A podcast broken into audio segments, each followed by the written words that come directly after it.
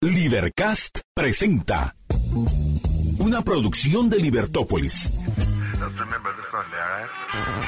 Día a día encontrarás los episodios de las emisiones correspondientes a nuestros programas.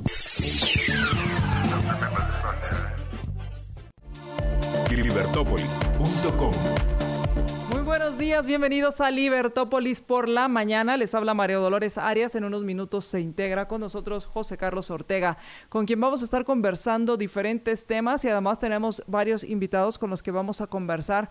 Pues la nota de ayer que fue y que creo que em, además del chambre que puede haber alrededor de toda esta nota, hay también algo muy importante, el tema de la comunicación, pero también el tema de cómo quedamos los ciudadanos ante este divorcio, si podemos llamarlo así, divorcio entre el Ministerio Público y el Ejecutivo. ¿En qué sentido? Porque el Ministerio Público y el Ejecutivo, en este caso específicamente, yo sé que hay más colaboración, pero específicamente entre el Ministerio de Gobernación, pues hay un trabajo en conjunto que realizan para proteger y en este caso, en un lado, proteger, pero también por otro lado, asegurar el, la, los derechos a la vida, a la propiedad y a la libertad. Y entonces, ¿cómo quedamos los ciudadanos?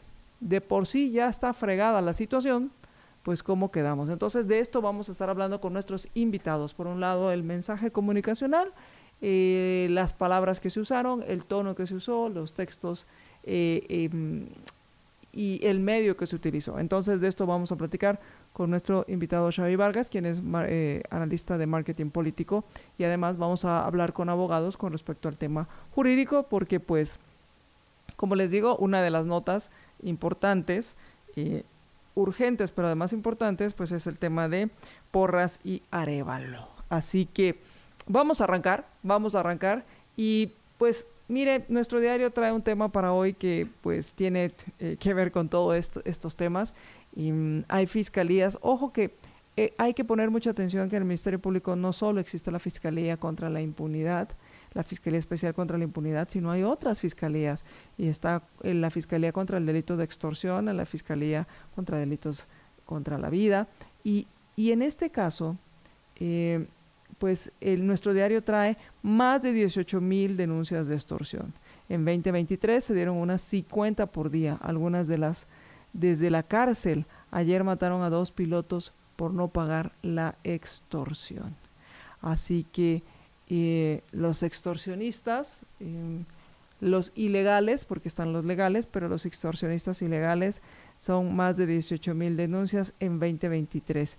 Y esto, esto se relaciona mucho a la investigación que se hace por parte de la Policía Nacional Civil y también la, eh, la dirección que lleva a cabo o toda esta coordinación que se lleva a cabo contra esta fiscalía que pues busca desarticular estas bandas. Así que eh, esto es parte, esto es parte de lo que trae para hoy eh, nuestro diario. Además, no voy a renunciar, así o más claro.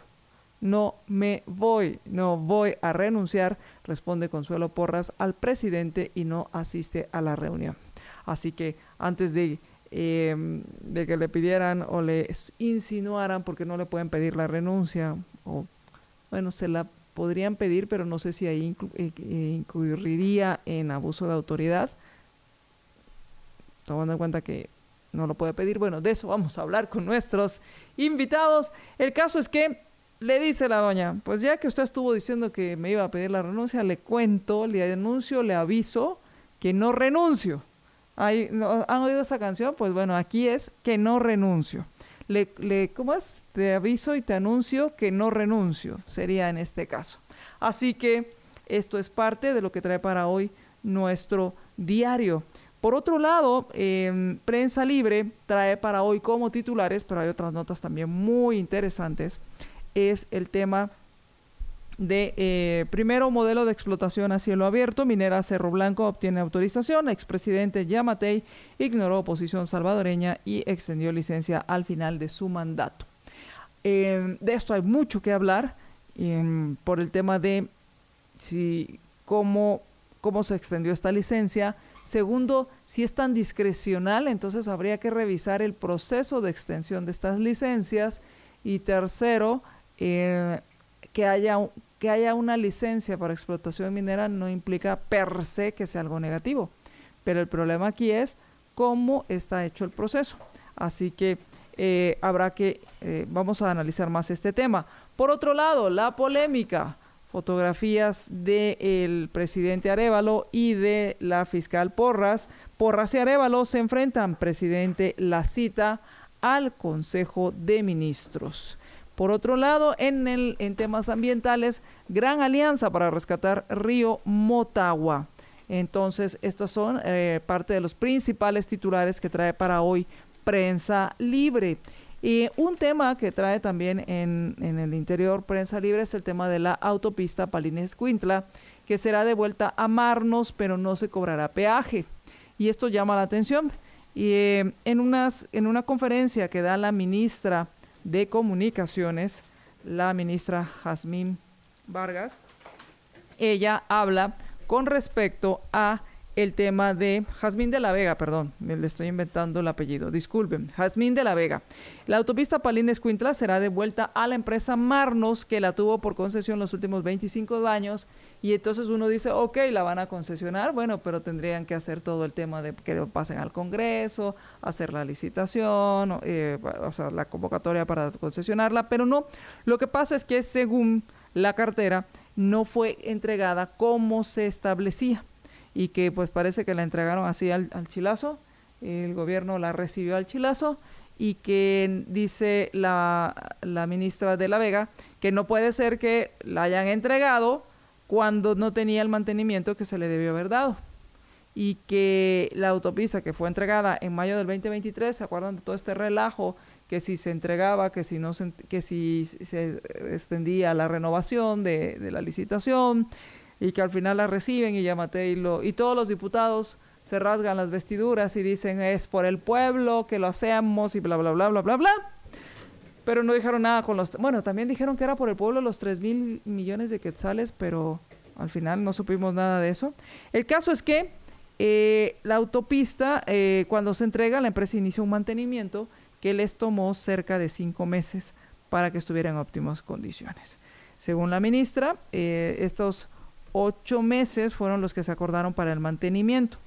El titular, el presidente de la empresa Marnos, pues está eh, dispuesto, o sea, la empresa está dispuesta a, recibir el activo y revisar los aspectos que indica la cartera. Entonces habla de que hay que hacer esta etapa de transición en orden, que eh, hacer el acto de, de recepción para quitar toda responsabilidad que aún parece tiene la empresa Marnos con respecto a esta, a esta autopista. ¿Qué tal? ¿Cómo estás, José Carlos? Mira, eh, eh, con esas noticias y más las que traía yo en el camino, un accidente ahí cerca en el cruce del centro médico donde el antiguo hospital militar, no sé si fue accidente o un asunto de delictivo ah, mayor. Entonces estaba parado ahí y más otros inconvenientes aquí cuando uno llega. sí, más que todavía la luna. ¿Viste la luna? Hermosa. Sí. Si usted tiene la oportunidad todavía Yo quería ver observar. ¿Cómo se dice eso? El atardecer de la luna. la caída de la luna. la puesta de la luna. Era la puesta de la luna. Se, estaba, se estaba yendo. Estaba amanecido. Sí. esta vez sí. Bueno, entonces sí, porque había estado saliendo, eh, eh, poniéndose a las dos de la tarde, cosas así. Bueno, pues eh, mira que que eh, siempre fue extraño que la empresa Mar nos dijera que tenía seis meses más después de entregado el, ah, eh, ah, la carretera, la autopista, y que no le diera mantenimiento, porque te recuerdas que ya el primer día, segundo día, empieza a haber problemas. O sea, no hubo esa, e, ese cumplimiento del, del contrato tal y como se establecía de que tenía un tiempo más que hacerlo, más algunas otras cosas que tenía pendientes por eh, realizar en cuanto al mantenimiento. Ah, bueno, si es solo eso, si, si, si es solamente el hecho de que vaya a hacer mantenimiento por lo que le hacía falta de cumplir el contrato, yo creo que, y sin costo para el Estado, porque es que aquí todo el mundo, hay, hay dos aspectos donde la gente se pone ah, terca, ¿sí? Y, una es con el cobro del peaje, ¿sí? Eh, y la otra es con eh, lo que tenía que ganar el Estado por la, eh, por esa em, por el pago del peaje, o sea, cuánto le quedaba al Estado y cuánto le quedaba a la empresa, ¿sí? Es, esa parte puede ser discutible, podemos hablar de eso. Aquí el punto es que en este caso tiene que cumplir con las condiciones que el contrato establecía, que eran seis meses más después de entregada el, eh, eh, la autopista. ¿Por qué no se hizo? No sabemos. Pero lo que sí sabemos es que los uh, periodistas y los usuarios empezaron a notar que desde la primera semana de entregado ya había problemas tanto en el mantenimiento como en el funcionamiento de la operación de la autopista. Bueno, ese por un lado. Y entonces, pero por el otro lado, o sea, si esto va a continuar, si la empresa nos va a continuar dando mantenimiento, yo te digo que sí es un sinsentido. Porque lo único que van a hacer, lo único que logramos con todo este relajo, es que ahora el Estado, con el dinero nuestro, ¿sí? De todos modos, de esta carretera. Ahora, ¿por qué digo que es un sinsentido? Porque antes era el que pasa por ahí, paga. El que no pasa, no paga. Sí.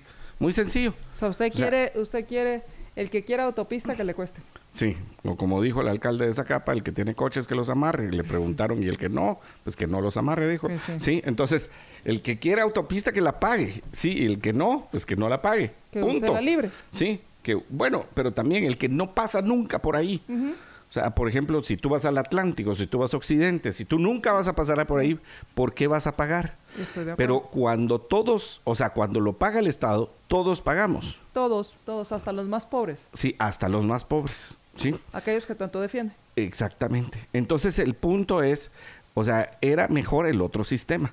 Además de eso, en este contrato de 25 años tenías una operación y tenías una revisión de, del cobro.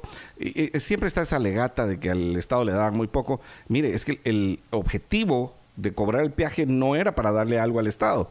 El objetivo es que la carretera funcionara. ¿sí? El, objetivo es que nosotros, los que alguna vez usamos la carretera, podamos irnos de una forma eficiente. Ahora, yo entiendo, yo entiendo eso, pero aclárame algo. Sí. Aclárame algo. Te lo aclaro. Eh, lo que tengo entendido también, una de las quejas que había con respecto a esto, era que la autopista había sido eh, diseñada, eh, pagado los diseños, em, construida con dinero público. Sí. Y lo que se había y lo que se había concesionado era la operación más el mantenimiento.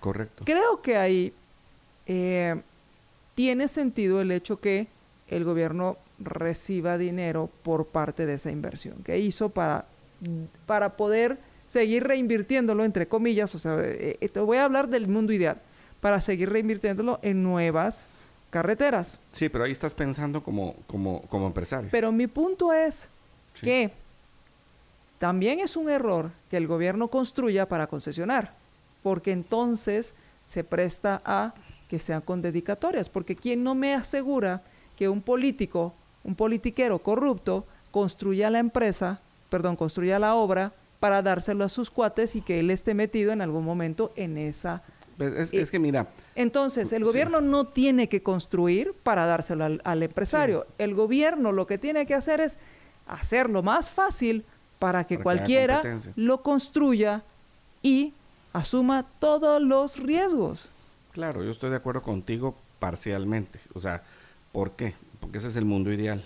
Sí, y en ese mundo ideal yo estoy de acuerdo. O sea, lo mejor es que venga una persona, así como se construyó la base, así como se va a construir el libramiento este que, que va a pasar, eh, si no recuerdo mal, desde Mazatenango hasta, uh, hasta Retaluleu, ¿sí? Y, y, que, o sea, es una empresa privada que compra los terrenos, que hace los estudios de impacto ambiental, que saca los permisos y que construye, ¿sí? Yo, por cierto, que, que un día pues deberíamos hablar con esto y, y, justamente quedó la invitación con Nicolás Birsi para que hablemos acerca del ordoliberalismo, para hablar acerca de este tema en específico. Pero bueno, te, lo digo así, de esta manera. O sea, ok, está bien, pero entonces eh, aceptamos que alguien tenía que hacer la carretera, sí, y alguien y cobrar el peaje por la construcción también. Pero entonces el peaje no iba a costar los qué sé yo, 13 quetzales. Ya, ya no me acuerdo porque era con centavos, era punto algo, ¿no? Pero hagamos de caso que lo redondeamos a 13, sí, ya no me acuerdo, era 12 o 75 o 10, 50, 10, 50 creo que era, sí. Entonces ya no es eso, entonces es 30, ¿sí? O sea, tú tienes un peaje de 30. ¿Por qué? Porque estás pagando la construcción más, la, eh, más el mantenimiento y la operación. Ok, está bien, si ese es el modelo y eso es lo que escogemos, que así debería de ser, pero que no nos quiten impuestos, por ejemplo, con el combustible, para decir que nos tienen bien las carreteras, sí, eh, está bien, pero lo que no podemos entender es que en ese contrato se estaba pagando la carretera, porque no se estaba pagando la carretera. Lo que se estaba pagando era la operación y el mantenimiento. Y o sea, por alguna gracia alguien dijo, sí, que le quede algo al Estado, como una regalía. No, es que el objetivo es que la gente camine. Y, yo te digo una cosa, hubiese sido mejor que la, entrada para el gobierno fuera cero, ¿sí? Y que entonces el peaje fuera de nueve, de ocho quetzales, y que no le dieran nada al Estado, sino que fuera solo por el mantenimiento. ¿Cuál es el error? El error en cuanto a la contratación tiene que ver con la competencia. O sea, tanto si va a construir la carretera el privado, que pueda haber competencia. Ahora, una Que no esté dirigida, pero también se puede dar en el mantenimiento. En el mantenimiento también tiene que haber competencia.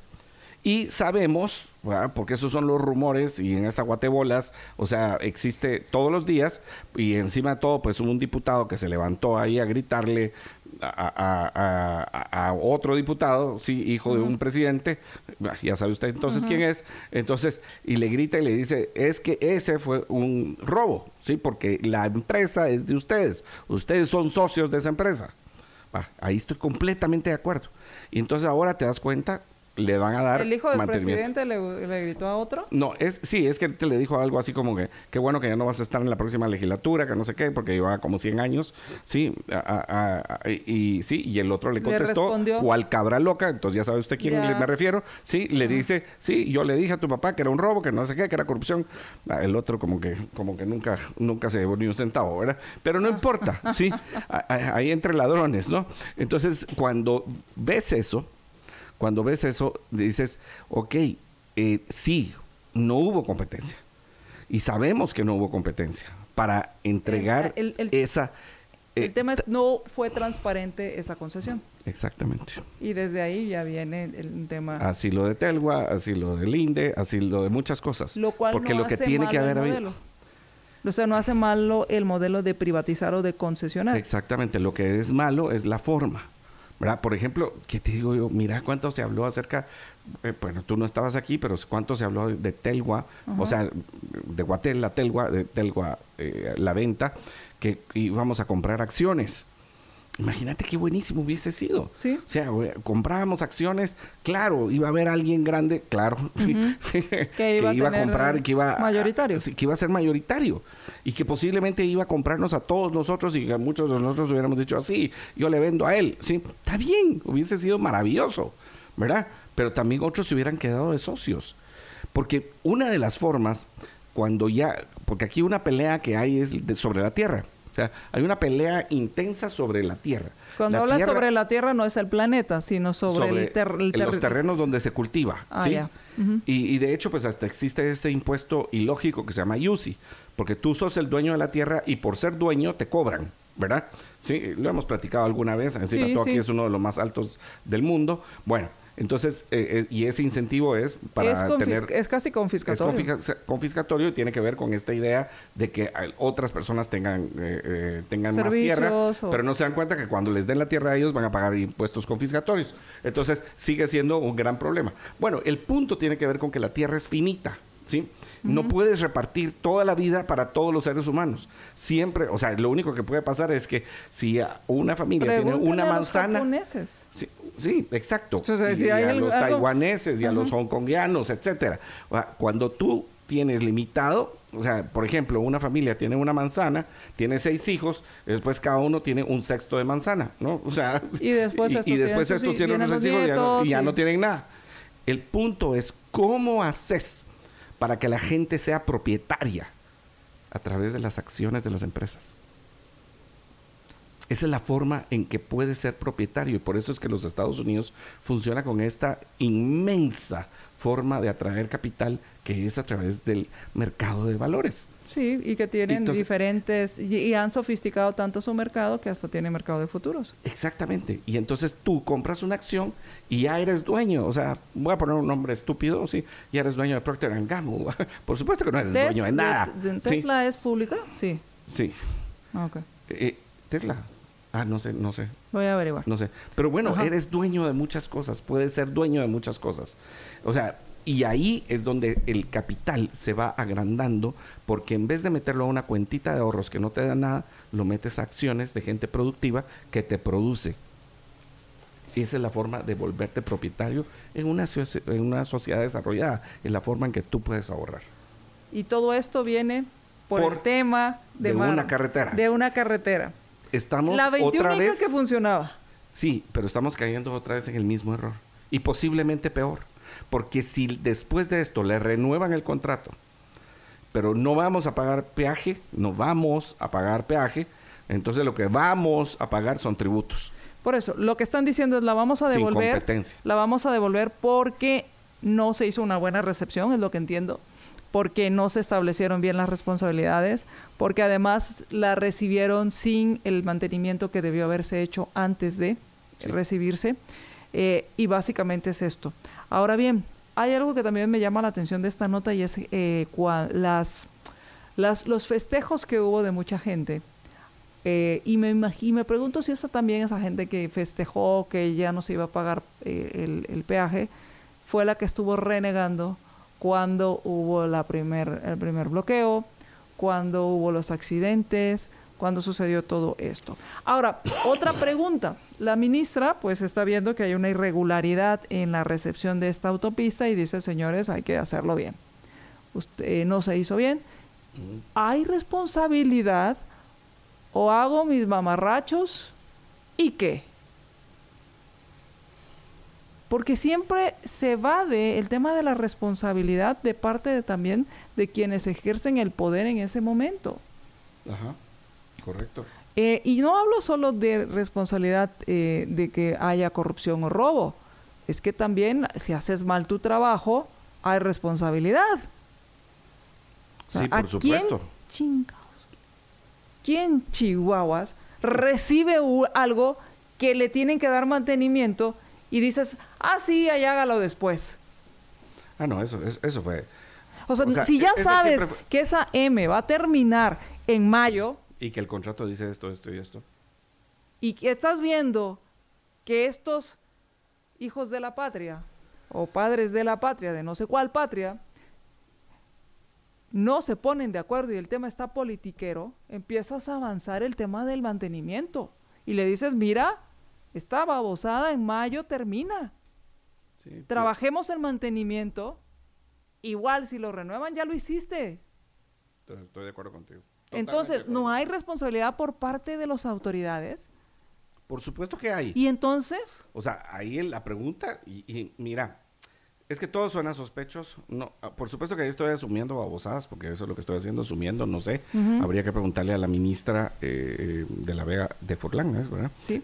o sea, lo que ella está diciendo eh, es, voy a recibir la, no, voy a devolver la carretera porque no se, no se hizo bien y la voy a recibir en nuevas condiciones. Correcto. Ahora, o, cumpliendo con los eh, requisitos. Eso es lo que, lo que, lo que al menos dice la nota. Ahora, ¿sabes por qué pienso yo mal? Y, lo que estoy asumiendo es que la empresa se acercó rápidamente a la ministra porque se está dando cuenta que ellos tenían un incumplimiento. ¿Sí? Entonces, antes de caer en un problema mayor, mejor llego y te digo, mira, ¿sabes que Tenemos un problema. Porque seguramente había una extorsión de parte del ministro anterior, o el ministro o los ministros, ¿verdad? Porque uno es el diputado actual, eh, Edmundo, uh, el que le dicen Chemundo, y el otro es el antejuiciado, que ahora pues ya tendríamos que ver cómo sigue el juicio, porque ya no tiene derecho a antejuicio. Entonces, sí, a los dos, a uno de los dos fue el que recibió. Y uno de ellos tiene responsabilidad, junto con las personas que están debajo, ¿verdad? O sea, hubo extorsión. Es que posiblemente sí hubo extorsión. Me voy explicando. porque, ¿Por qué tan rápido se dio cuenta la ministra? Porque le llegaron y le dijeron. ¿Sí? Y entonces ahora pues ella sale y sale con, ala, qué buen logro, ¿no? O sea, porque ahora en, eh, poco, en menos de dos semanas, sí, ya dice, primer gran logro de la cartera, vamos a devolver y la cartera va a estar mejor otra vez. Segundo logro, encontramos micrófonos. Ah, sí, por cierto, ¿no? Sí, todo ese rollo de los micrófonos. Y... Porque también el presidente dijo ahora que, encontró viejos y nuevos micrófonos. Ajá. O sea que los, mm. los viejos a que ni, Pero mira, se enteró ya o le dejaron o, o, tan pura lata compraron nuevos y dejaron los viejos. o sea, dejaron los que ellos encontraron y compraron los nuevos y se los Desde llevaron. Desde Colom, ¿te acuerdas que unos en Colom que ni siquiera estaban conectados, según lo que se sabe? O sea, simplemente los llegaron a poner ahí para, eh, para sacar a alguien más. Pero bueno, es, estas son estas decisiones que también causan temor. Eh, mira, si alguien te quiere realmente escuchar, ya sabemos que con el teléfono encendido te escuchan, ¿sí? Eh, entonces, no sé si hay que ponerle tanta atención si estás haciendo las cosas bien, eh, ¿cuál es la pena? O sea, si estás haciendo las cosas bien, no debería haber problema en, que tus actos sean transparentes. Pero bueno, siempre sale esto. yo eh, sospecho. El tema, del espionaje. Sí, sospecho de que de que hay más. Ah, tengo más dudas que, que, verdades con esta clase de cosas. Claro. Y em, bueno, autopista Palín Escuintla se da de vuelta a Marnos, pero no se cobrará peaje. Entonces, Ahora, mira qué bonito se oye, ¿no? Sí, sí, se, oye muy bonito. pero, pero es que sí, es, eh, pero es que eso, eso es lo que hace el Estado. Te dice, eso es lo que nos hace creer el gobierno. Lo que dice Bastiat es esa ficción en la cual todos pues pretenden vivir a, costillas de los demás. Entonces, eh, se va a devolver para que le, eh, se haga la entrega de forma correcta. Es así como cuando eh, se hace una boda, pero la boda no fue real. Y entonces dice, bueno, pero ahora sí, ahora sí. Todo aquello fue fue un ensayo. ¿A dónde vas tú, Dolores? ¿A dónde vas tú? No, sí, leo la farándula. ah, lees la farándula. Sí, a veces uno, sí hay que leer farándula. yo, me sé de una historia de un artista que le hace creer a la mujer, a la novia, que se están casando y después se entera que no se casaron. Así, ah, bueno, yo sí tengo también dos casos. Ahí está. pero con todo y parranda. En uno de ellos yo fui testigo. Eso es lo peor. En uno de ellos yo fui testigo. yo fui a firmar y todo. ¿Te engañaron? me engañaron, sí. Bueno, no es la primera vez ni la última vez. pero bueno. Abusaron de tu inocencia. no, el, asunto es que, que que me piden ser testigo, llego, sí, firmo, no sé qué, no sé cuántos, ¿verdad? Eh, pues hay una pequeña reunión porque fue muy, fue, obviamente era el civil. Privado. Sí, em, y no, y era el civil, ¿verdad? Sí. Entonces, bueno, estoy ahí, ya, de hecho, salgo y tengo que regresar porque tenía un compromiso. Uh, y, estaba todavía yo en la universidad y me recuerdo que voy a la universidad, regreso, va. Entonces, estoy, en, estamos en esas y de repente como a los pocos meses, es que no te puedo decir cuánto, eh, tienen un gran problema la pareja, ¿sí? Ella se va a refugiar a la casa de, su padre y entonces, uh, uh, relajo este, ¿no? Y entonces no, no, sé qué se gritaron, no sé qué se dijeron y en esas le dice, pero es que eh, mi hija y el casamiento y no sé qué, le dice, tú no estás casado, ¿sí? Y tu hija no es tu hija. O sea, habían no solamente no ingresado el, el, eh, eh, sí, no habían eh, hecho los avisos, de notariales acerca en el registro todavía no está RENAP, ya estoy revelando la edad. Entonces, entonces ah, no habían hecho los avisos adecuados en el registro civil y entonces ah, no estaba casado, número uno, y número dos, habían registrado a la hija a nombre de otra persona. Y eso sí es, no tenés idea el problema legal que es. sí, ese es un problema legal espantoso.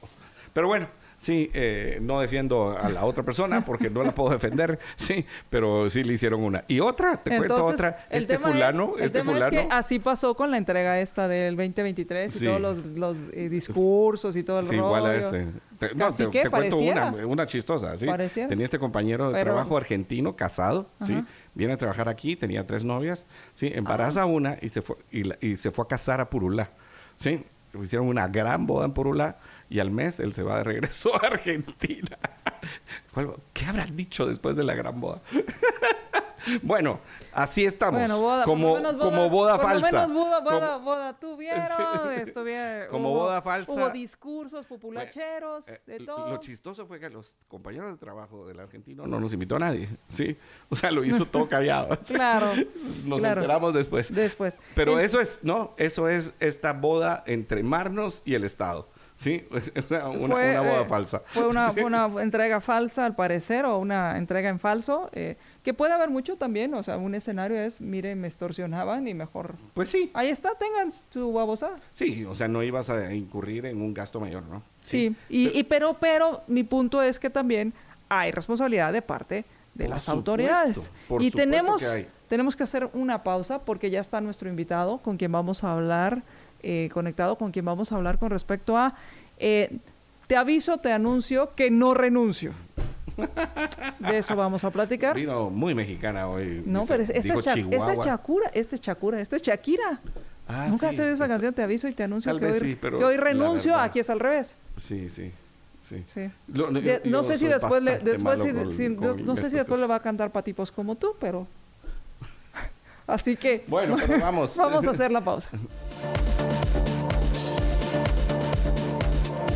libertópolis.com ya está con nosotros. Bueno, antes quiero agradecerle a Gerardo quien me, eh, me pues me dice que me aclaró, gracias. Me aclaró que Tesla eh, es una empresa pública, o sea, cotiza en la bolsa, mientras que SpaceX no. Muchas gracias, Gerardo. Y o sea, usted puede ser dueño de, Tesla, una parte de, Tesla. Sí, de un... Y esa es la parte. Eso es la, puede ser propietario. Propietario de, de esta empresa. Y ya está con nosotros nuestro invitado, Xavi Vargas, con quien eh, él es analista, analista de marketing político, con quien vamos a hablar acerca del el discurso que si por ahí lo tienes y lo, después lo pones, em, por lo menos eh, para ir viendo eh, este tema, de, de, la conferencia, conferencia, discurso, video, que da la fiscal general.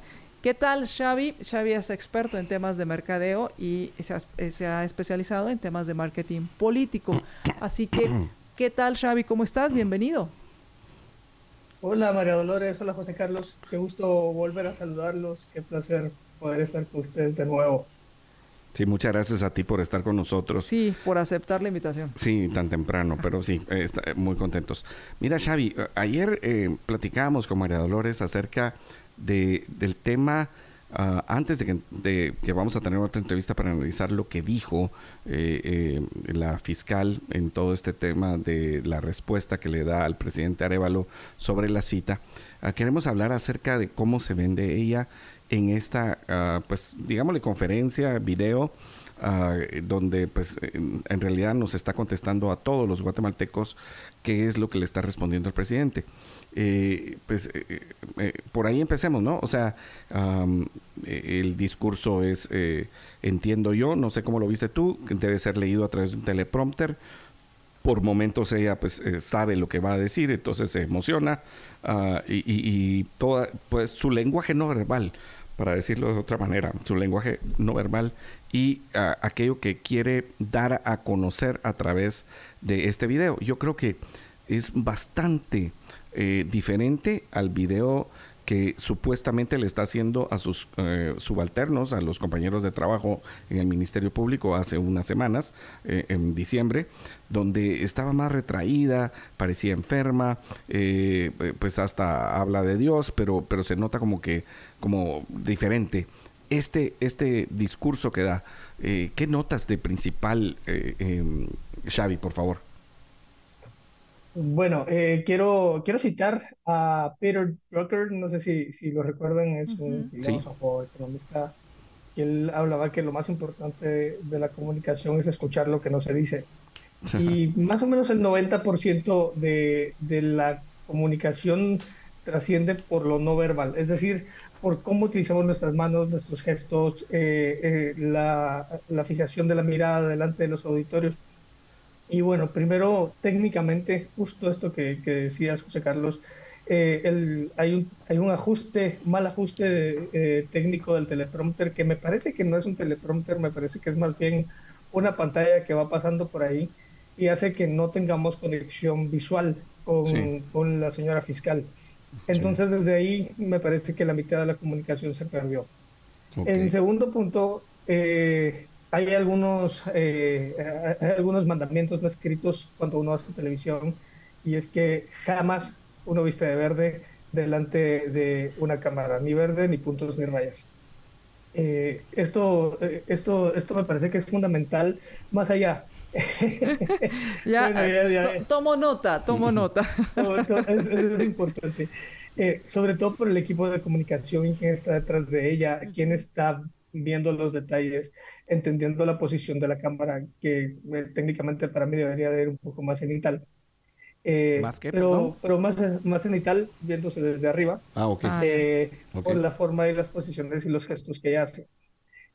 bueno, esto, estos son, son, temas técnicos. Ahora, si ustedes entienden, yo lo que entiendo de este, de este mensaje de la, de la señora fiscal es que hay una incoherencia entre la redacción del mensaje y los gestos que hace. Primero porque pareciera que, que, se está dirigiendo a la población, pero segundo pareciera como que está regañando a alguien, ¿no? Hay una gesticulación de mucho regaño, hay una falta de cadencia en el tono de su voz y en los momentos donde hay que puntualizar y hacer más eh, énfasis en algunas, en algunas frases, porque su cadencia y la forma en la que ella se expresa es muy, eh, eh, siempre es muy lineal. Es decir, pareciera como cuando nos llamaba nuestra mamá o nuestra abuelita y nos quiere regañar y nos sentaba, ¿verdad? Y empezaba, en esta casa hay algunas reglas, ¿verdad? Si ven justamente ahorita señala, ¿verdad? Eh, eh, señalar es algo muy poderoso dentro de la comunicación en general y no digamos dentro de la comunicación política, ¿verdad? Hasta pareciera que está haciendo el dedo hacia arriba en algunos, en, en, algunos casos. Por ejemplo, vean, en este momento justamente eso está pasando, ¿verdad? Eh, está haciendo el dedo hacia arriba. Eh, entonces, así, si ustedes recuerdan cuando se sentían regañados por sus papás, por sus abuelitos, eh, estas eran algunas de las gesticulaciones. Entonces, me parece que más allá que acá haya una teoría dentro de lo que Consuelo Porras quiere compartir y comunicar, lo que hay es una, eh, es, una, es una discordia entre lo que ella habla y lo que está escrito, ¿verdad? Y cómo ella lo comunica, que eso es para mí fundamental. Eh, en, ese, en ese sentido, eh, coincido contigo en cuanto a que parece que hay, un tema aquí no, no se nota natural, pareciera que está algo forzada eh, y si está enojada tampoco se le nota que esté enojada, eh, eh, se nota algo... no está enojada de veras. No, no es que no esté enojada, es que como que está más preocupada por tratar de y no y no suena y no se oye tan natural el y y por otro lado tienes razón en cuanto a que no lo había notado pero tienes razón por un lado parece que nos está hablando y después parece que está regañando pareciera que está, uno siempre que lo regañan se hace a un lado, ¿verdad? Pero ya no sabe si te regaña a ti o te está regañando al presidente. Eh, en ese sentido, eh, al comunicar tienes un, un tienes un objetivo y es que el mensaje llegue. ¿El mensaje era para nosotros o era para la clase política? Yo, yo creo que lo que está diciendo es queriendo ser enfática de quien tiene el poder eh, y que aún ostenta poder a pesar de cualquier situación que ha pasado en Guatemala después del, del 14 de enero. Eh, recuérdense que, obviamente, eh, y, de esto viene una reacción, que es la citación ya a, gabinete de parte del presidente Arevalo. Aquí me parece que hay una discordia desde el inicio. Primero, desde la forma en la que se le cita que, que, que obviamente fue una citación pública, y y obviamente se esperaba que, que, hubiera una respuesta pública. Al final del día, creo que nosotros, y sobre todo cuando nos dedicamos a, temas empresariales, tenemos que aprender a dividir, a cuando un mensaje puede ser un WhatsApp, cuando un mensaje es, un es, un, es una carta, cuando un mensaje es una llamada telefónica, eh, cuando es un correo electrónico, ¿verdad?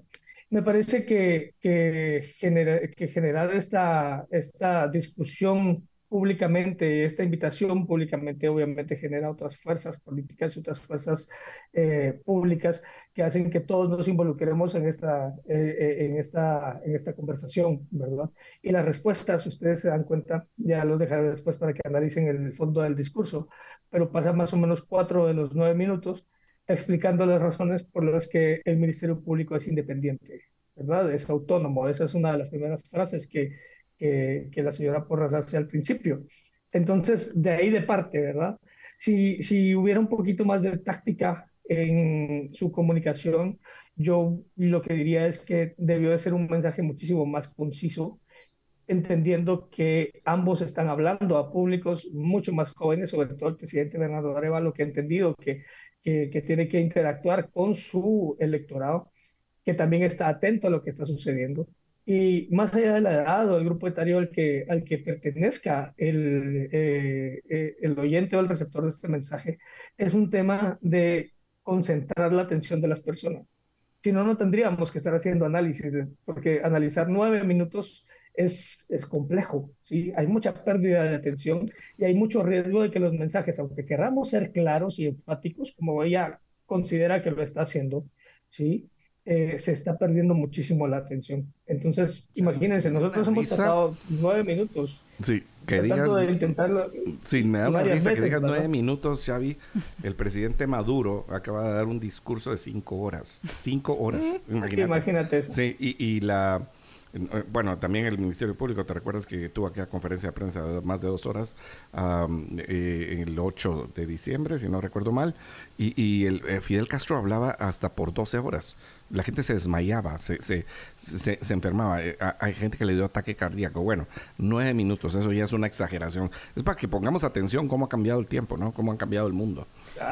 Ahora, una pregunta. El tema de la renuncia que no estaba contemplada, eh, o sea, era implícito y que no estaba en, escrito formalmente, y que ella dice que no va a renunciar em, y que es muy enfática. ¿Qué piensas de esto? Vuelvo a, la, a la, frase de Peter Drucker que, eh, que lo más importante en la comunicación es escuchar lo que no se dice. Y para mí hay una, hay una eh, hoy una máxima en términos de comunicación política y es que no hay que responder lo que no te están preguntando. Eh, ahí ya le el presidente Arevalo coloca cuatro puntos fundamentales, si no más recuerdo, en, en, la, en la invitación. En la misiva, sí, el oficio. en la misiva, sí. Dentro de los cuales ninguno de ellos es la eh, o, incluye eh, entender su renuncia o no, ¿verdad?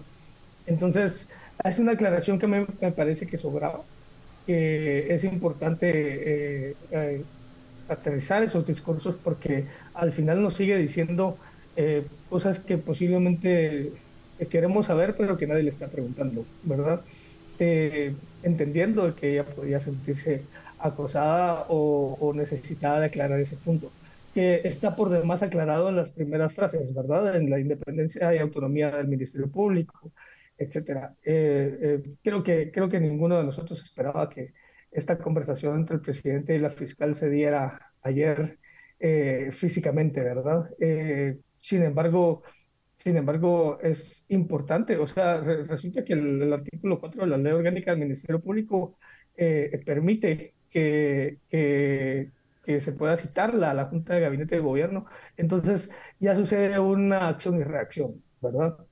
Eh, pero dentro de todo esto, la aclaración me parece que es exagerada, que, son, que pudo haber sido una carta también. Eh, ¿Qué sucede cuando uno coloca un, un, video de este tipo en una red social?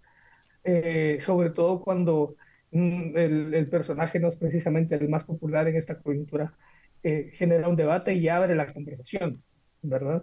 Y las redes sociales son poderosas y las redes sociales generan conversación de la conversación me da mucho la impresión de que este video está hecho como para que fuera tan tajante que en cualquier corte que se le hiciera y que se pudiera hacer un corte para TikTok o un corte para otra red social, siguiera manteniendo el mismo mensaje. Por eso es que es tan repetitivo ese, y tan enfática esa, e, e, esa necesidad de comunicar la importancia de la independencia del Ministerio Público y que está, y, y, sobre todo ese llamado a la Constitución que hace a cada rato, ¿verdad?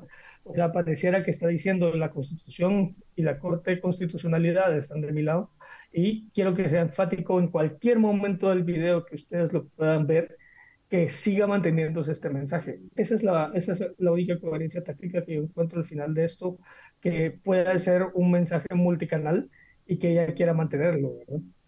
Mira, Xavi, eh, hay dos ah, cuestiones que me eh, resaltan de esta última intervención que haces.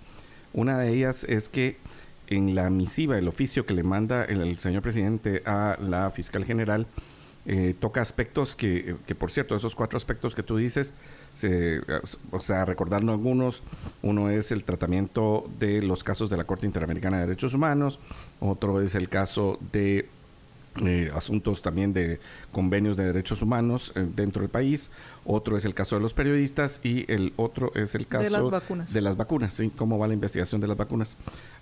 si no me recuerdo mal, ahí, ahí más o menos estamos. Eh, y, por, o sea, no habla nada, no habló nada o no pidió nada del proceso electoral. O sea, si te das cuenta también lo que no se dijo ahí es nada en contra del movimiento Semilla, lo cual era obvio porque si no entonces iba a recibir críticas del presidente y tampoco nada acerca de lo que pudo haber pasado con el proceso electoral y todos los antejuicios, etcétera, en contra de ellos. Eh, pues eh, esa parte es interesante, o sea, no hay que dejarla de obviar ah, en la invitación. Pero también eh, del lado del, eh, aunque el artículo 4 de la ley orgánica del Ministerio Público obliga a la eh, fiscal, en este caso, a llegar a la reunión del Consejo de Ministros, eh, por cierto que no pasa, no, no hay una pena, o sea, no dice, mire, eh, si no llega... ¿Cuál es la sanción? Sí, ¿cuál es la sanción? Desde, o sea, va a ser económica, cinco mil quetzales, o se la van a llevar un día preso, o va a perder su antejuicio, o sea, no hay nada, solo, solamente dice debe asistir, ok, lo cual son esas cosas que en el derecho positivo eh, existen en, en toda Latinoamérica. Pero bueno, de ese lado, o sea, ella es muy enfática en decir no, y no, y no, pero ¿no crees que hubiese podido haber otra solución?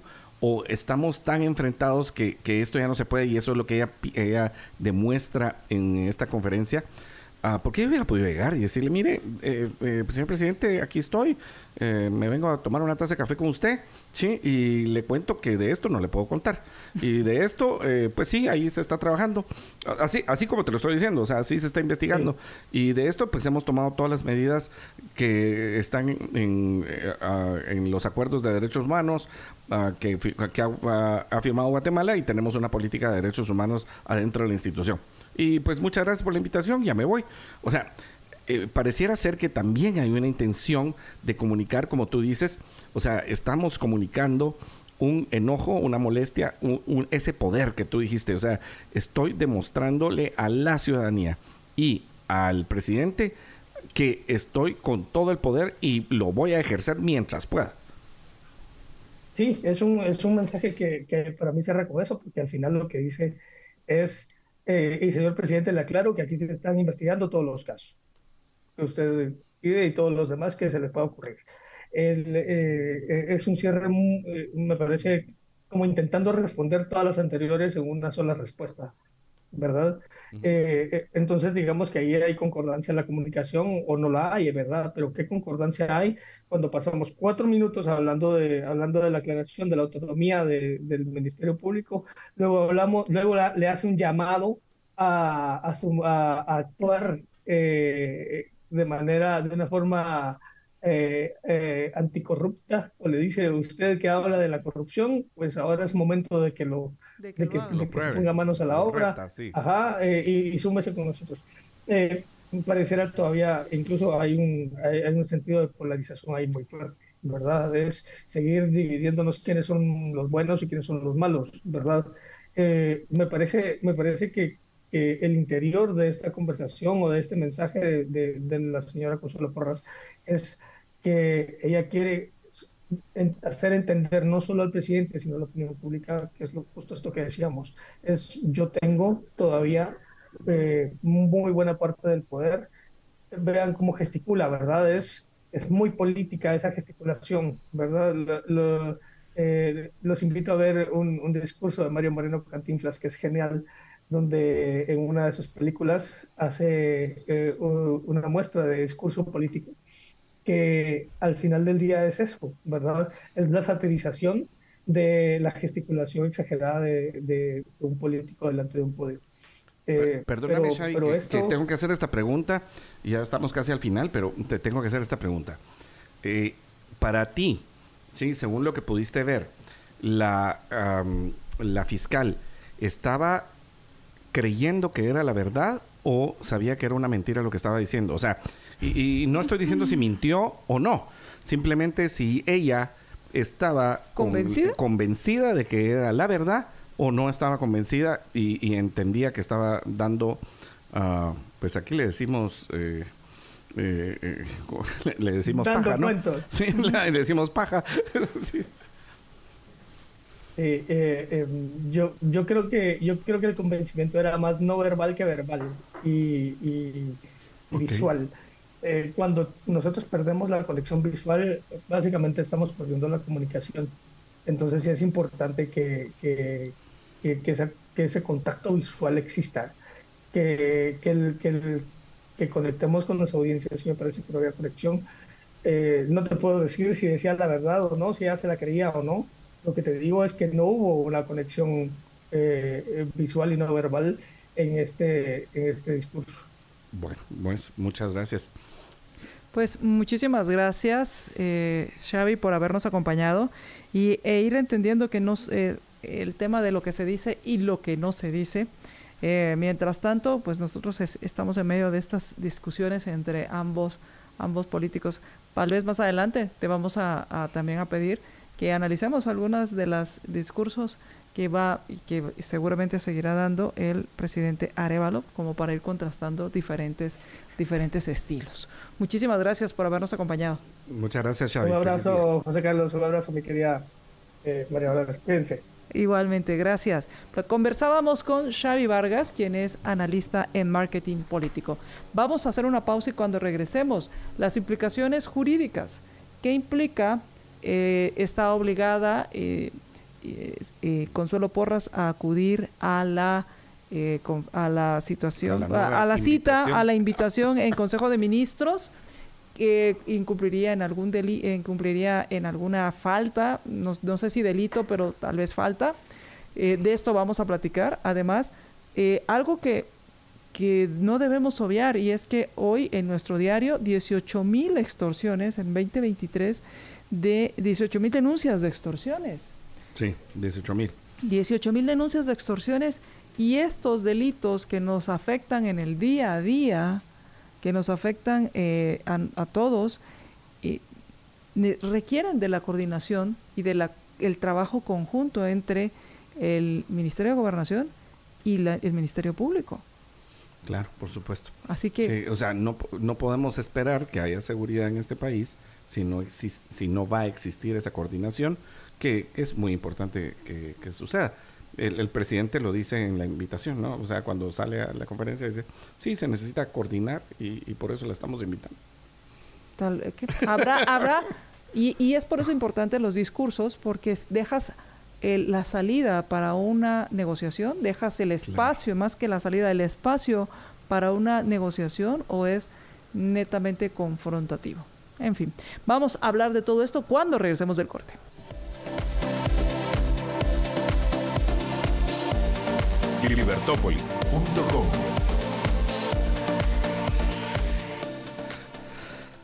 Pues hoy pues, vamos a analizar pues el tema principal de pues, que dio de qué hablar y que fue pues, pues posiblemente sea la noticia de la semana eh, eh, María Dolores y a nuestros oyentes que tiene que ver con la ah, cita o sea, la, la, reunión que había pedido el presidente Bernardo Arevalo con la fiscal general Consuelo Porras. Y ayer pues tuvimos la respuesta, o sea, la respuesta fue no, no voy, no renuncio. Ah, en nueve minutos. Además de eso, pues una carta donde el, secretario del Ministerio Público eh, envió al, a la presidencia de la República explicando eh, primero con una introducción larga y después de eso, pues eh, punto por punto, eh, repetitiva. ¿Para qué vamos a decir que no? Sí, repetitiva de, de cada uno de los puntos, terriblemente repetitiva. y una extensión como de 10 hojas ah, explicando las razones por las cuales la fiscal no llegaba por una parte, y cómo estaba el estado de cada uno de esos procesos. Pues tenemos como invitados eh, al licenciado Luis Lampadilla, ex embajador en Washington, eh, también trabajó en el Ministerio de Relaciones Exteriores, eh, tiene una amplia trayectoria en este sentido. a la licenciada Alejandra. Alejandra Noriega, Reyes. Sí, Noriega Reyes. Ah, ella ah, está por vía telefónica y también tenemos, híjole, A Guillermo. Ah, a Guillermo, sí, ¿qué tal? Guillermo Cifuentes, sí. Ah, gracias. se me fue, se me fue. Guillermo, buenos días. Y Alejandra, buenos, días. Buenos días. Sí, y, pues estamos aquí conversando. Voy a empezar con, con las damas. Eh, Alejandra, ayer tuvimos la respuesta y fue un no. Eh, sí, ¿qué te pareció la respuesta? ¿Te parece que es legal o que eh, no, era la, parte legal la que nos interesaba, sino que podíamos llegar a una, eh, pues a una apertura de diálogo si hubiese aceptado la fiscal general la, eh, invitación? Hola, ¿qué tal? Muy buenos días, gracias por la invitación. muy interesante el tema, como siempre, ¿verdad? Ya los guatemaltecos estamos acostumbrados a amanecer y a dormir con diferentes temas de coyuntura y esta no es la excepción. Eh, pero sí, definitivamente, eh, José Carlos, acá se, mezclan varios temas y, y es que hay que decirlo, en Guatemala y en este tipo de problemáticas o temas coyunturales, definitivamente se tiene que mezclar o interpretar el tema político y el tema legal. No nos podemos salir de eso. Y sobre eso, creo yo, que es que eh, pues cada una de las partes tiene que tener su criterio y especialmente la población guatemalteca que ahora eh, considero que sí estamos como más al pendiente de todo. Eh, si veo negativo positivo, la negativa o, la respuesta de, la fiscal general, pues vamos a lo que te, a lo que te estoy diciendo, ¿verdad? O sea, tenemos que verlo desde diferentes puntos de vista, desde, desde la legalidad, eh, desde la juridicidad y también tomando el criterio político de coyuntura. Eh, lo veo, digamos que no tan oportuno desde el ámbito político porque considero que a fin de cuentas vamos a aplicar la norma, vamos a aplicar la ley como ellos mucho redundan en sus justificaciones o, o en sí en lo que ellos hablan, pero sí también tenemos que eh, estar sabidos que a fin de cuentas los que hacen gobierno, los que hacen que el país vaya en desarrollo, los que hacen cada quien su parte, que somos personas, ¿verdad? Somos humanos y lógicamente tenemos que desenvolvernos, tenemos que eh, interactuar y yo creería que por ahí eh, eso es lo negativo que veo, al que ella no acceda, no sea flexible o no se quiera ver como esa parte de, de conversar, de dialogar y de poder ver cómo es que durante este proceso eh, de iniciación de este gobierno, eh, pues se pueda llevar a cabo ya algún tipo de, no de alianza, pero sí llevar todo por buen camino. Sí, y en ese sentido también me gustaría conocer las impresiones de nuestro invitado, eh, licenciado Luis Lam, con respecto al tema de, bueno, las, las formas, y justo cerramos la entrevista anterior si hablaba, si dejaba un espacio, si ambos interlocutores han dejado un espacio de esa negociación o ambos han abonado al no haber este espacio. Y cuando digo negociación no digo transar, sino digo llegar a acuerdos que, que sean en beneficio de ambas partes para lograr la gobernabilidad que están buscando. Em, ¿Consideras que se ha logrado este espacio o por un lado eh, Bernardo Arevalo, antes de asumir, pidiendo, eh, exigiendo o pidiendo, que, anunciando que va a pedir renuncias. Por otro lado, eh, la fiscal, pues, diciendo, déjese de, discursos y ahora ponga sus denuncias. ¿cómo, ves esta parte? María Dolores, pues muchas gracias, Muchas gracias por la invitación. Yo lo que veo en esto es definitivamente un enfrentamiento y una, y una batalla eh, jurídica, una batalla también política. Y es un tema, eh, de verdad es complejo.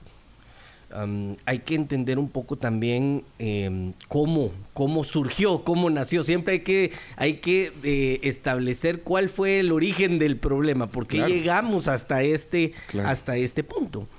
Y, y, hay ciertas, hay ciertas situaciones que dieron desenlace a estar en esta posición en este momento, y creo que una de ellas han sido las acciones de persecución penal que le corresponde al Ministerio Público realizar por cualquier denuncia, por cualquier eh, ilícito criminal cometido por cualquier ciudadano.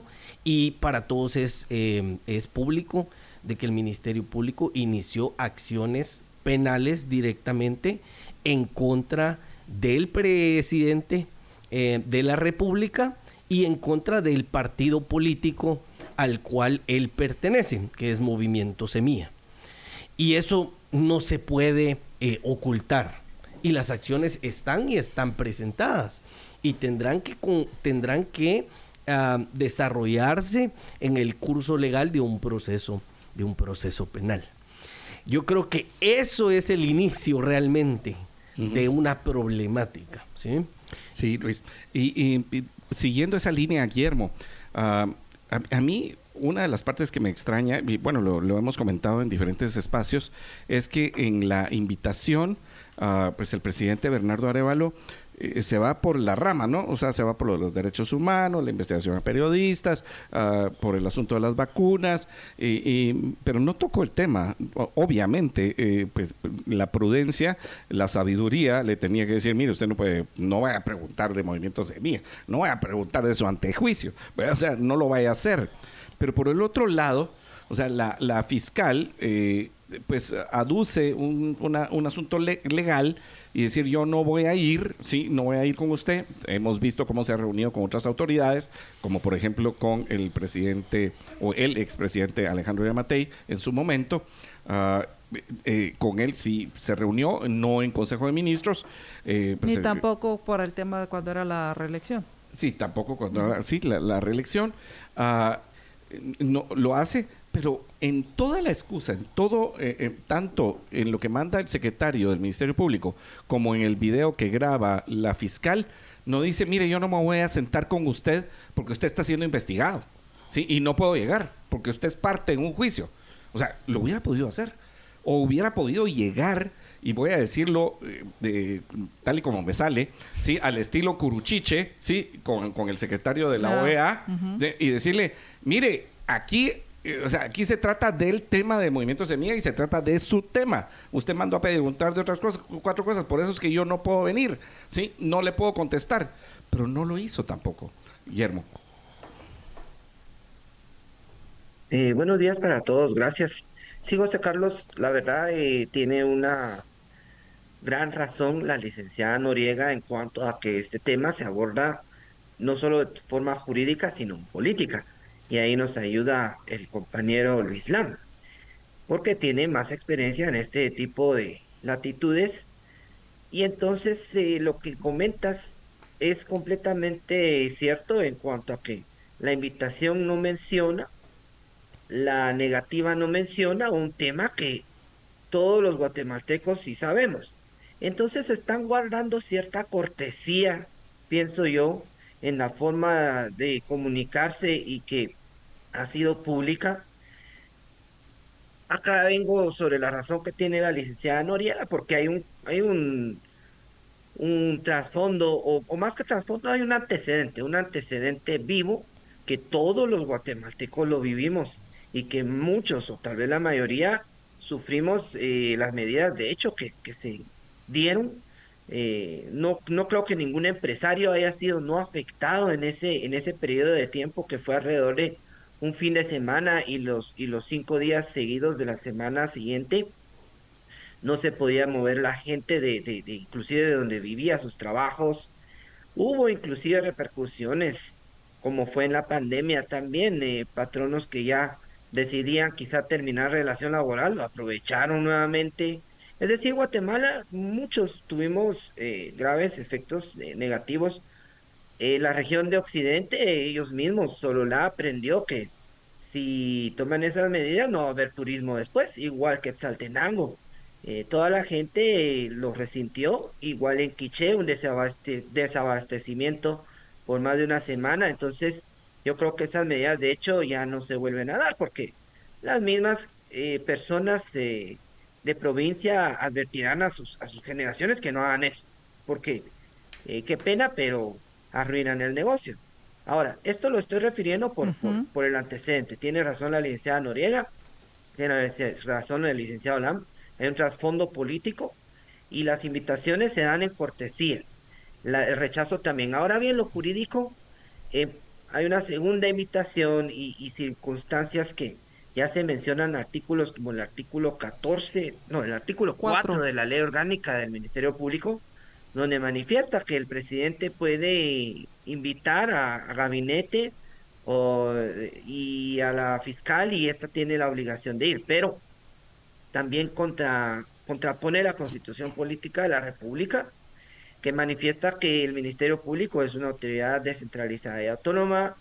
Ya todos oímos el discurso de la fiscal general eh, sobre su negativa de asistir en cuanto a que no hay ninguna entidad eh, o, u órgano que pueda um, inferir en las acciones del Ministerio Público. Entonces, eh, ya para ir aterrizando en esta circunstancia, pienso que no podría eh, la fiscal eh, concurrir a una reunión donde, ya lo típicamente como lo hacemos en Guatemala, se denota completamente que va a ser una encerrona. O sea, se denota que típicamente eh, hay temas de trasfondo y que quizá lo que está buscando el organismo ejecutivo a través de su representante, que es el representante de todos nosotros, el presidente de la República, porque es un gobierno representativo, es encontrar la justa causa, pero ya no existe esa posición en el artículo 14 de la Ley Orgánica del Ministerio Público.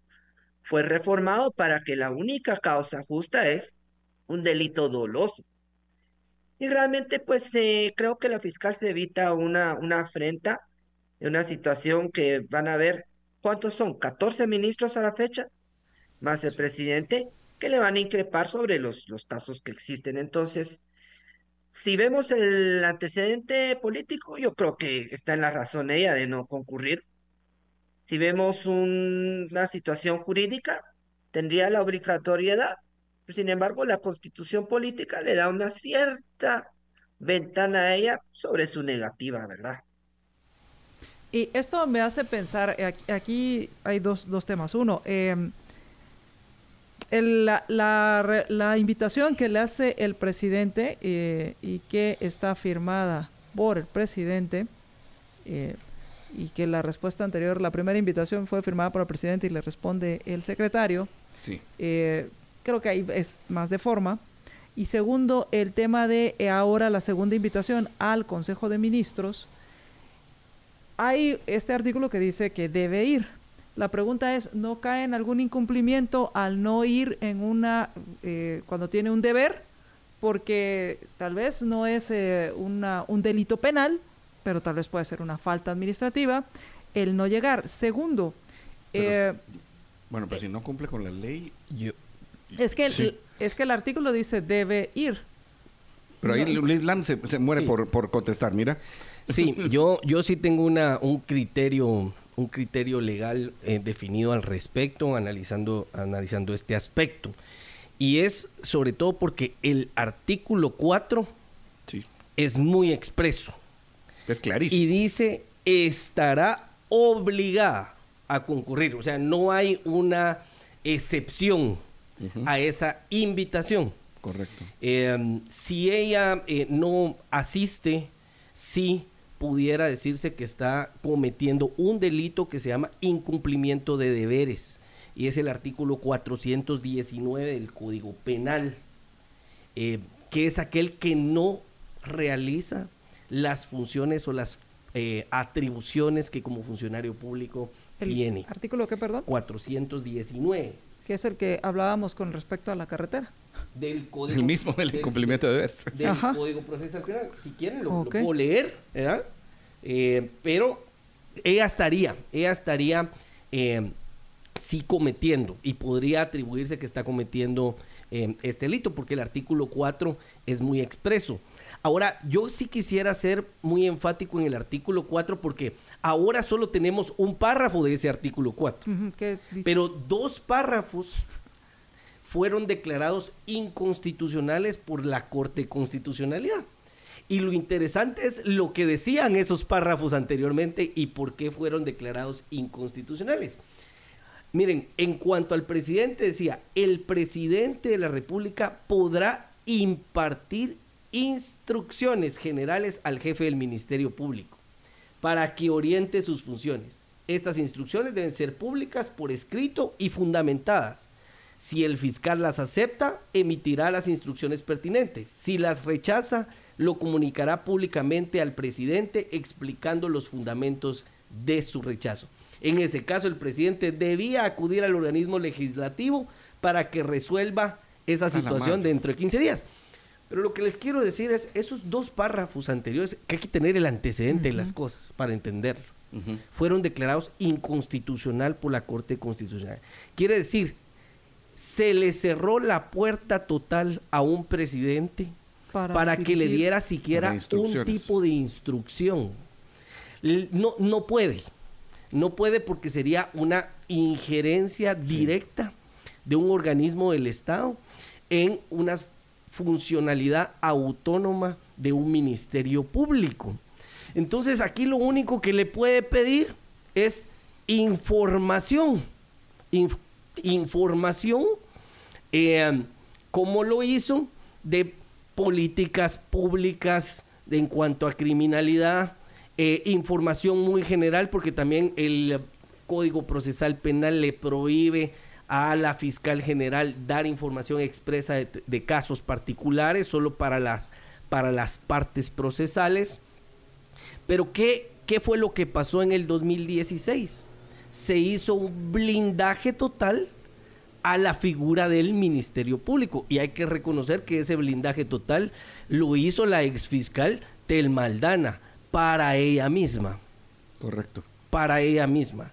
Y la blindaron de, y se blindó al jefe del Ministerio Público de tal forma que la única forma de removerlo o de removerla es mediante la comisión de un delito doloso y hasta que esa sentencia esté firme. Ahora, yo quiero decirles a ustedes, yo que me manejo en este ámbito jurídico y en el político todos los días, para que una persona tenga una sentencia condenatoria firme, ¿sabe cuánto en un proceso penal ordinario más o menos va a tomar eso? De 5 a 10 años. Eso, eso si no te apellidas Chiroy. Sí, ah. que, lleva 12 años y ni siquiera ha empezado su juicio.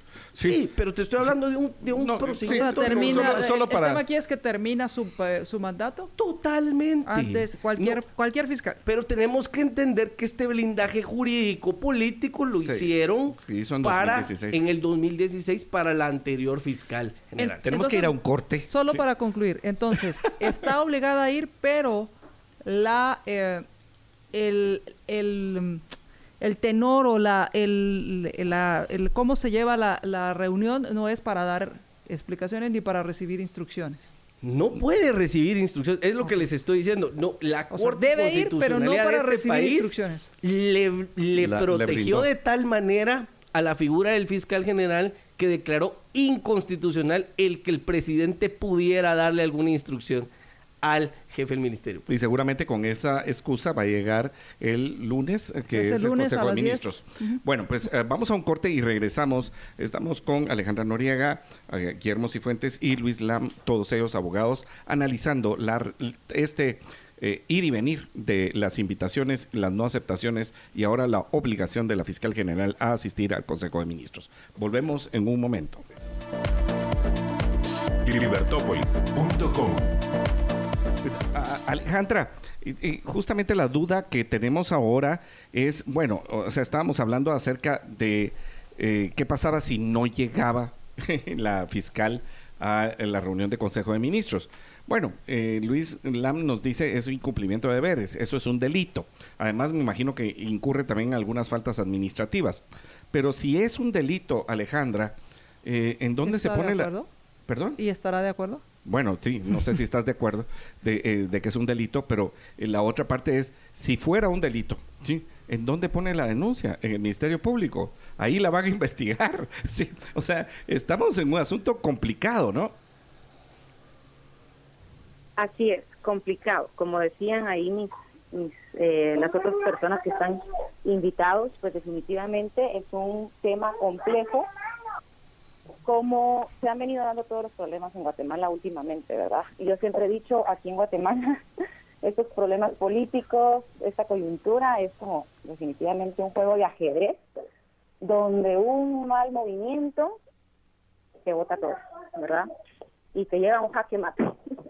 Entonces, eh, definitivamente esta no es la excepción. No es que esté en contra o no, pero caigo al, al mismo análisis de la legalidad, la juridicidad, lo que debe ser y lo que es políticamente hablando, ¿verdad?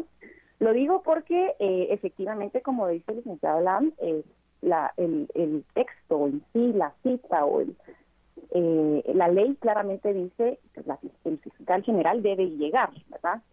Eh, pero recuérdense que también el fiscal general, así como allí, como, como establece esa norma, eh, pues no podría estar en todos los municipios atendiendo todas las, las responsabilidades o compromisos que la ley orgánica le demanda, ¿verdad? Y es por eso que administrativamente pues también tiene que delegar.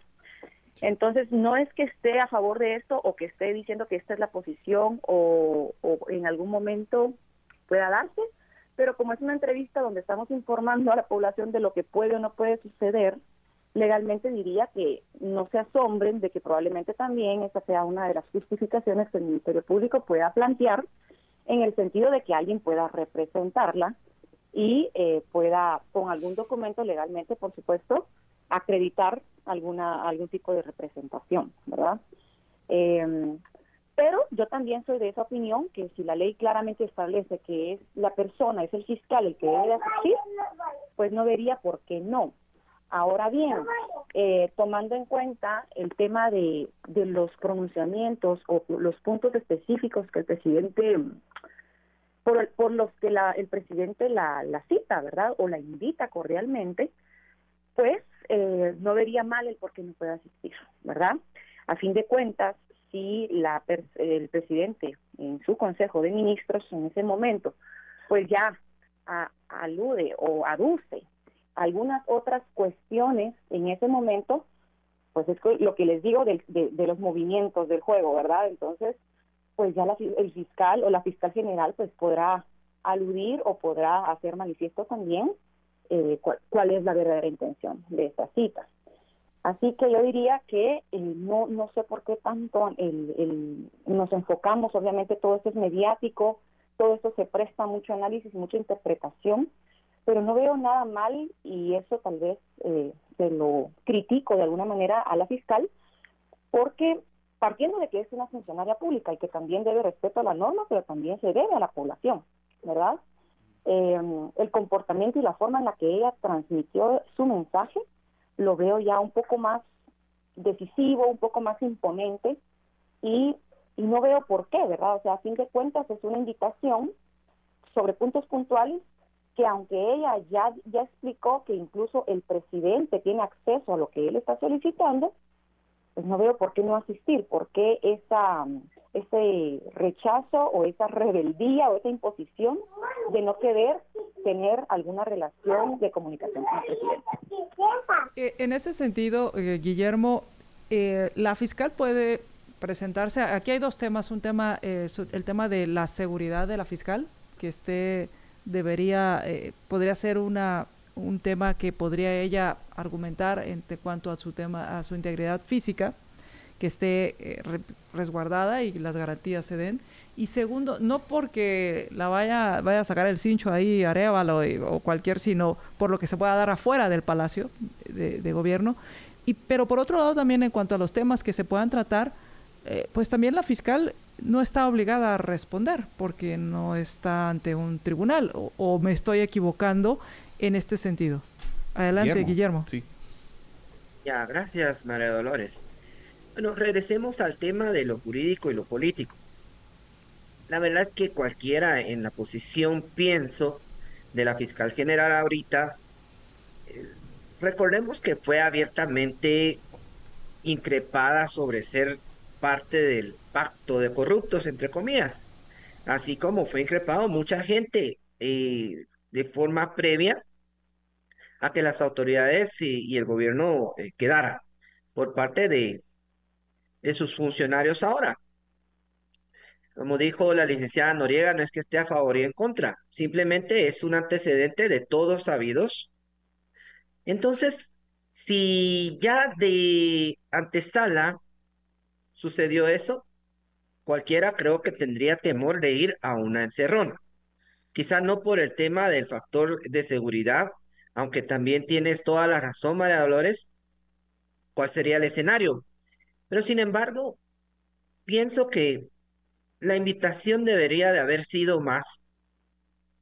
De forma particular, la presidencia y la fiscal general, no en gabinete, no ahorita, ¿verdad? En la segunda invitación, no en eh, que los ministros estuvieran, porque se está dando entonces lo que acertadamente se ha dicho del artículo 419, que el no concurrir aparte de este artículo concatenado con el 4 de la ley orgánica del Ministerio Público que le da la obligatoriedad a la fiscal de tener que asistir cuando hay un llamamiento más que una invitación a gabinete ministros, estamos viendo, lo están formando la justa causa, que es el delito doloso. Y este delito doloso ahora es penado con prisión. Bueno, pero veamos la disyuntiva, María Dolores, que ¿quién persigue la acción penal? ¿Quién investiga la acción penal? Quien va sobre los delitos es el Ministerio Público.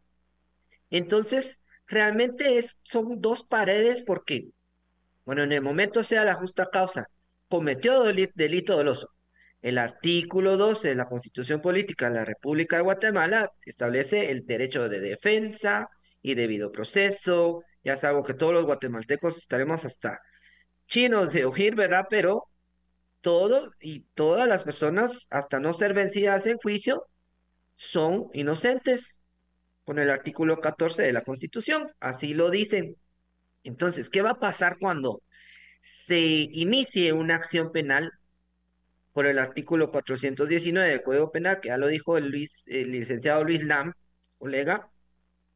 ¿Qué va a pasar? Porque el Ministerio Público tiene toda la maquinaria, la fiscal general, de decir cualquier excusa por no perseguirse a sí misma. Es algo como cuando estuvimos enfrente de una corte de constitucionalidad que se amparó a sí misma.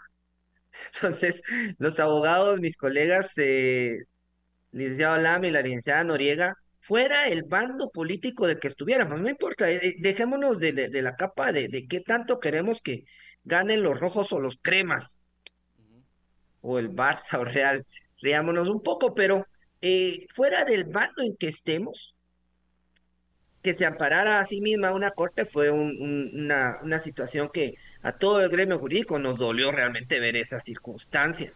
Y entonces ahorita a Guatemala le va a doler que vea que la fiscal general no se persigue a sí misma, porque no creo que lo vaya a hacer. Entonces allí es donde se va a tener que buscar un mecanismo de hacer responder sobre un incumplimiento expreso que se va a dar al artículo 4 de la Ley Orgánica del Ministerio Público y la comisión de un delito en el artículo 419. Entonces tú tienes toda la razón, no está obligada a responder ahí adentro. Voy a hacer alusión a la, a la licenciada Noriega porque lo, hizo, lo dijo al principio, el plano político. Realmente la fiscal general, sea quienes sean sus asesores, y ojalá nos estuviera oyendo, debería de ir. Si ella quiere conservar todavía una cierta, cierto grado de este juego de ajedrez, debería de ir. Y eso es lo que, lo que debería acontecer y no tiene obligación de responder, pero debería de poner a sus máximos asesores a hacer bien las respuestas de lo que ya hasta se le dijo que va a tratar la reunión y cuál sería el miedo, ¿verdad? Ok, estamos ya en la parte final eh, y Luis, yo quiero hacerte una, una pregunta rápida antes de, de, que cada uno tenga un minuto para sus conclusiones. Uh, Luis, el artículo 251 de la constitución política de la República, superior a la ley orgánica del organismo legislativo, según lo que hemos podido aprender en alguna vez en la vida, dice que el presidente podrá, ¿sí? Dice podrá remover al, fiscal general, ¿sí? Con, eh, con causa debidamente justificada. Claro, el Congreso de la República definió cuál era la causa debidamente justificada. Pero esa causa debidamente justificada le quitó la competencia al presidente de la República, porque ya preso el fiscal, ya que, le está destituyendo, ya no hay nada que destituir. además, para además muerto, ¿para qué quiero la vida? Sí, o sea, ni ya, que ya cumplió su mandato y ya para qué la que vas a destituir. no, pero como, dices, o sea, le voy a aplicar la pena de muerte al muerto, ¿no? O sea, no, no hay, no hay forma de hacerlo. Entonces, ese artículo se quedó sin materia, o sea, esa oración, porque realmente es el final del artículo, se quedó sin materia y, no estaremos en un momento, y, no lo digo por esta fiscal o la anterior, sino que nos dimos cuenta que e, esas modificaciones erradas de 2016 nos tienen en este entuerto legal.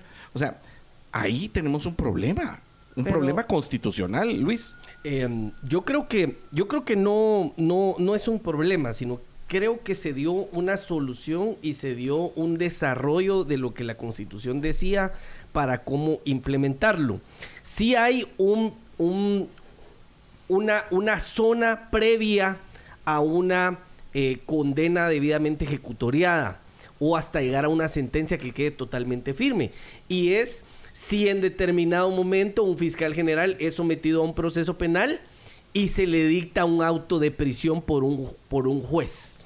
¿sí? Primero habría que removerle eh, la inmunidad y el privilegio del antejuicio al fiscal general que lo tiene.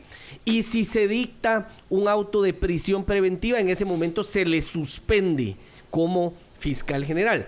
Esa situación queda ahí previa a tener una sentencia totalmente em, ejecutoriada. Yo creo que sí, la, yo estoy de acuerdo con la legislación actual porque sí se le da una autonomía total a un fiscal general que no depende y no debe depender de ningún otro funcionario.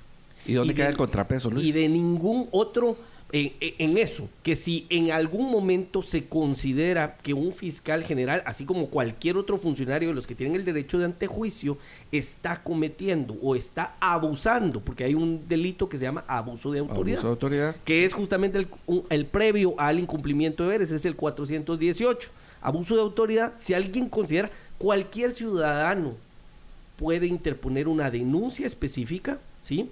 Y ese antejuicio no lo conoce el Ministerio Público, sino que el antejuicio lo conoce la Corte Suprema de Justicia.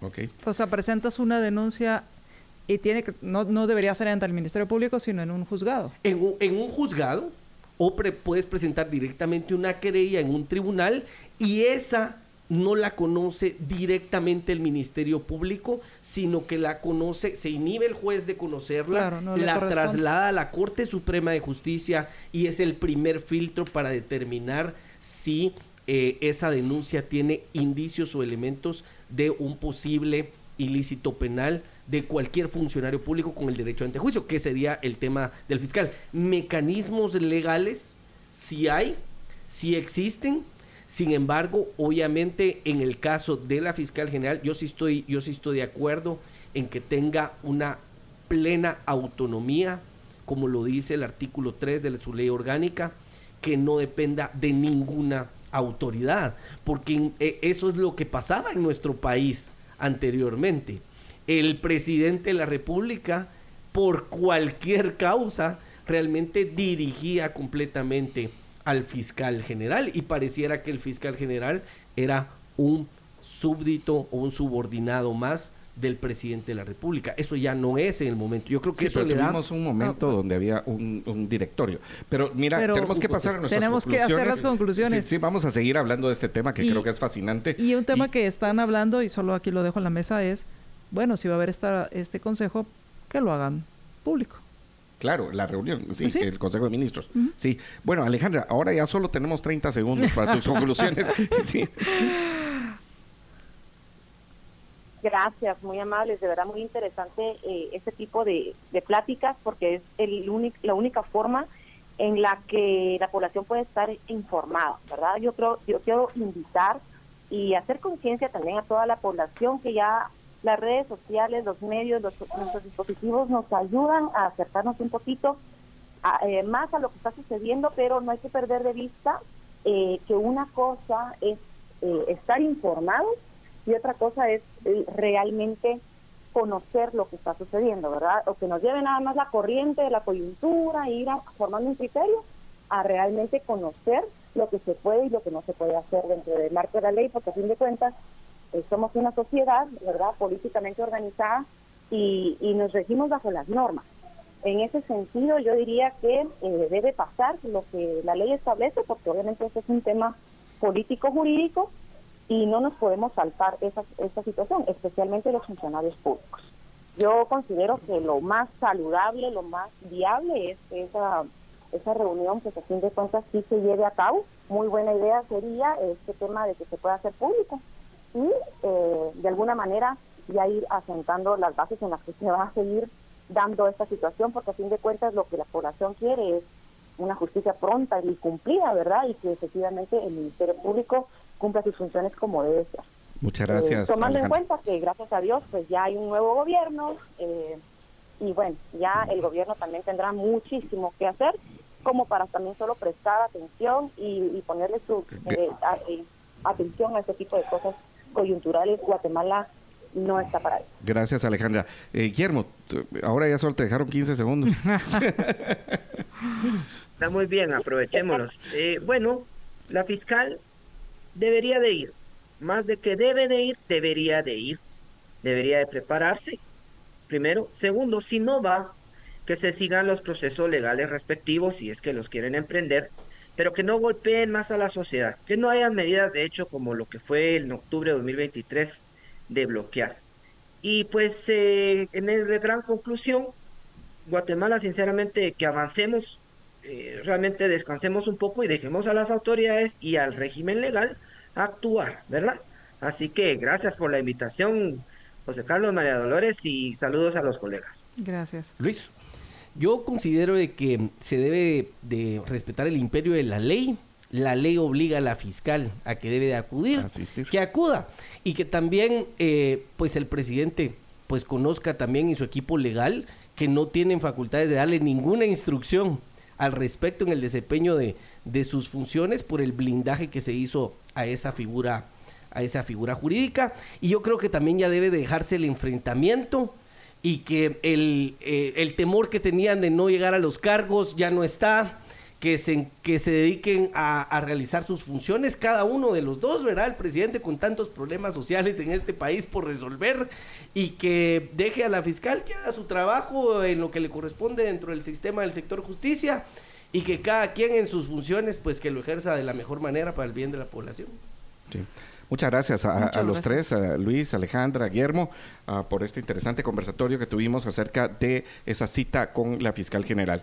Eh, yo te, diría una cosa, una, lo peor que podría pasar es que se metan a tocar el tema de movimientos semilla y los antijuicios. Eso sí sería eh, excesivamente equivocado. En, eh, en, este consejo. Y, creo que lo mejor que podrían hacer es hacerlo transparente, hablando de esa transparencia, que sea público. Sí, bueno, vamos a un corte y volvemos para las conclusiones. el valor de la verdad. Y pues las conclusiones, hemos hablado de varios temas, hablamos acerca de el tema de la de la autopista mar, de la autopista Palín Escuintla, que la van a devolver porque la entregaron mal o el proceso no se hizo bien. La responsabilidad que tienen los ¿qué era lo que, lo que hablábamos que nos dijo el licenciado Lam con respecto a incumplimiento de deberes? Sí. Que era una de las preguntas que hacía. Ok, se hizo mal, hay que, hay que subsanar los errores, pero, pero alguien hizo, hizo, cometió los errores por extorsión, por lo que tú quieras.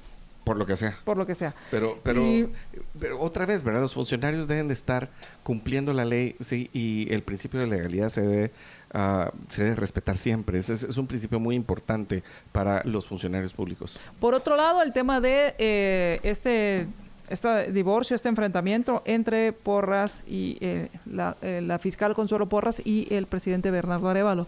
Eh, un, un, enfrentamiento o una división eh, que no nos ayuda a nosotros porque por otro lado 18 mil eh, denuncias de extorsiones durante el 2023 y que al final eh, los que los del día a día, los que nosotros los ciudadanos de a pie vivimos con esta situación y lo menos que necesitamos es una falta de colaboración y operatividad entre ambas instituciones. Claro. Claro, yo creo es esencial. O sea, una de las funciones del Estado son uh, mantenernos con seguridad y justicia y si ellos dos no se coordinan, vamos a tener problemas en estos cuatro años. ¿Llega o no llega? Vaya, yo creo que sí va a llegar, pero bueno, vamos a ver qué pasa. Y la sí. pregunta es, yo digo que también que llega y ojalá pues eh, llegue y, y, y, sea, y otra cosa, ojalá pidamos, que pidamos que sea transmitida las, el consejo. Exactamente. Bueno, y a usted le recordamos, viva la libertad, pero ejerza su libertad. Tiene libertad, ejérzala. Ciudadano informado, bien informado, respetado.